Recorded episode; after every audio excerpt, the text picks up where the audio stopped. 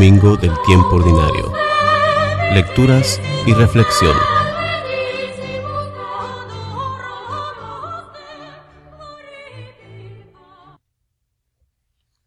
Lectura del profeta Sofonías. Busquen al Señor los humildes, que cumplen sus mandamientos. Busquen la justicia, busquen la moderación. Quizá puedan ocultarse el día de la ira del Señor.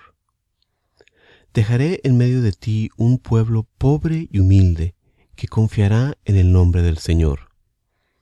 El resto de Israel no cometerá maldades ni dirá mentiras, ni se hallará en su boca una lengua embustera. Pastarán y se tenderán sin sobresaltos. Palabra de Dios. La respuesta al salmo de este domingo es Dichosos los pobres en el espíritu, porque de ellos es el reino de los cielos.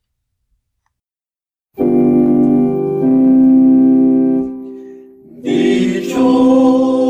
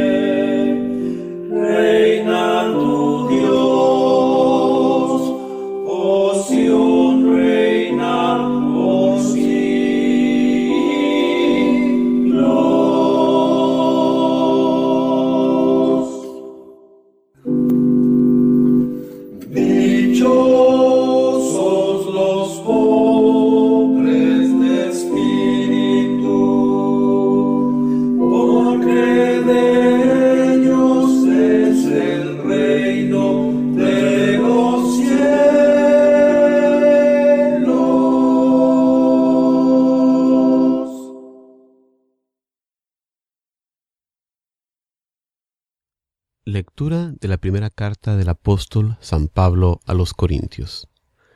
Hermanos, fíjense en su asamblea. No hay en ella muchos sabios en lo humano, ni muchos poderosos, ni muchos aristócratas, todo lo contrario. Lo necio del mundo lo ha escogido Dios para humillar a los sabios. Aún más, ha escogido la gente baja del mundo, lo despreciable, lo que no cuenta, para anular a lo que cuenta de modo que nadie pueda gloriarse en presencia del Señor. Por Él ustedes están en Cristo Jesús, en este Cristo que Dios ha hecho para nosotros sabiduría, justicia, santificación y redención. Y así como dice la Escritura, el que se gloríe, que se gloríe en el Señor. Palabra de Dios. Proclamación del Santo Evangelio según San Mateo. En aquel tiempo, al ver Jesús al gentío, subió a la montaña, se sentó y se acercaron sus discípulos, y él se puso a hablar enseñándoles. Dichosos los pobres en el espíritu, porque de ellos es el reino de los cielos. Dichosos los sufridos, porque ellos heredarán la tierra. Dichosos los que lloran, porque ellos serán consolados. Dichosos los que tienen hambre y sed de la justicia, porque ellos quedarán saciados. Dichosos los misericordiosos, porque ellos alcanzarán misericordia. Dichosos los limpios de corazón, porque ellos verán a Dios. Dichosos los que trabajan por la paz, porque ellos se llamarán los hijos de Dios. Dichosos los perseguidos por causa de la justicia, porque de ellos es el reino de los cielos. Dichosos ustedes cuando les insulten y les persigan y les calumnien de cualquier modo por mi causa. Estén alegres y contentos, porque su recompensa será grande en el cielo. Palabra del Señor.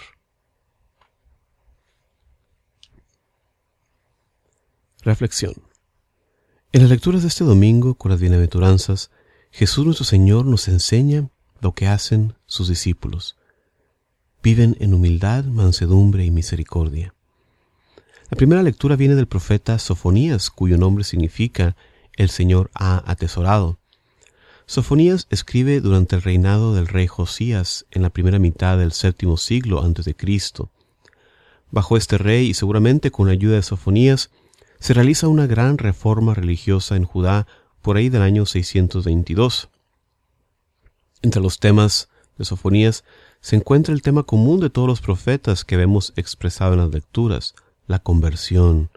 Busquen al Señor, nos dice Sofonías, para prevenir la catástrofe por haber abandonado el culto al Dios verdadero. Este mismo llamado lo escuchamos hoy.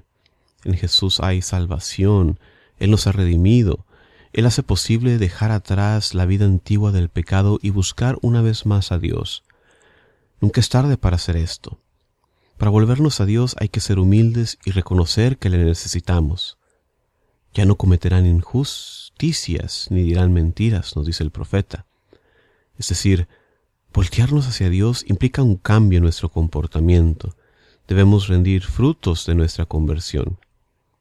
Las palabras del profeta se apacentarán y reposarán nos traen a la mente la imagen del pueblo de Dios como ovejas, siguiendo a su pastor y viviendo con esa paz que sólo puede venir de dejarse guiar por nuestro buen pastor. En la segunda lectura, San Pablo se maravilla ante la manera en que Dios obra escogiendo para él, no de entre los que a nuestro parecer son más sabios y merecedores, sino de entre los pobres y débiles. El sabio y el rico poco necesitan de Dios, ya que lo saben y lo tienen todo, por eso nosotros debemos despojarnos de todo aire de grandeza, porque eso nos lleva a cerrar nuestro corazón a la acción de Dios y confiar en nuestros propios medios. Nuestros méritos valen poco. Lo que cuenta es el llamado de Dios que desde siempre nos extiende. Mira el tipo de hombres que Jesús escogió para sí. Pescadores, recaudadores de impuestos, todos pecadores. En humildad debemos alegrarnos por el hecho de que Dios nos ha considerado dignos de ser sus hijos. Habiendo dicho todo esto, no quiero decir que teniendo los medios y, las, y la capacidad debamos de rechazar los estudios, la preparación, etc. También Dios llamó a personajes grandes como el líder militar, el centurión, un ministerio de la corte de Etiopía, el eunuco, el gran orador Apolo. Todos nuestros dones los ponemos al servicio del Señor. En el Evangelio de este domingo tenemos la primera parte de la mejor predicación que nos dejó nuestro Señor, las bienaventuranzas. En las bienaventuranzas Jesús recoge las promesas hechas al pueblo elegido a partir de Abraham, pero las perfecciona ordenándolas no solo la posesión de la tierra prometida, sino el reino de los cielos, como nos enseña la Iglesia en el Catecismo, párrafo 1716. En las bienaventuranzas está plasmada la vocación del discípulo de Cristo. Nos muestran lo que debemos hacer si queremos seguirle. Nos muestran también el camino a la felicidad verdadera. Y su mensaje continúa siendo algo revolucionario el día de hoy. Aún no hemos aprendido a vivir como Jesús nos enseñó. En lugar de hacernos pobres, aún vivimos buscando las riquezas. En lugar de ser mansos, aún vivimos tratando de controlar a los demás. En vez de buscar justicia, hacemos trampa de mil maneras y buscamos así nuestro propio beneficio. Aún hay tiempo de cambiar. En esta semana, busquemos a Dios y ofrezcámosle nuestras vidas para que Él las cambie en unas vidas vividas de acuerdo a lo que buscamos, que es el reino de Dios. Como siempre, muchísimas gracias por acompañarnos en estas reflexiones. Se despide su amigo Juan Carlos Moreno desde Houston, Texas, deseándoles paz y bien para siempre. Hasta la próxima.